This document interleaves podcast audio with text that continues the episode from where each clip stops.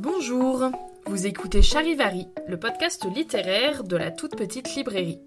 Je m'appelle Clémence, je suis libraire à Paris et chaque mois je reçois un ou une amie de la toute petite librairie pour qu'il ou elle partage avec nous une lecture ardue qui l'a profondément marqué.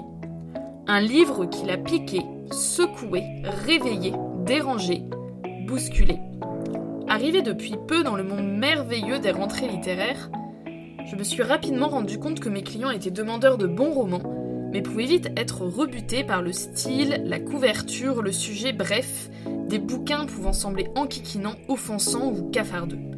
Je fais le pari aujourd'hui de vous faire changer d'avis et de vous montrer que ces œuvres vous permettront d'approfondir votre compréhension du monde et des êtres, d'apercevoir la beauté dans le chaos, dans l'humain. Prêt? Alors ensemble, partons à la rencontre de ces œuvres grâce à ceux qui font vivre la toute petite librairie. A tout bientôt pour le premier épisode de Charivari. Nous y parlerons du cycle des jeunes filles d'Henri de Monterland, en compagnie de Madeleine Métayer, journaliste, auteur et fidèle de la toute petite librairie.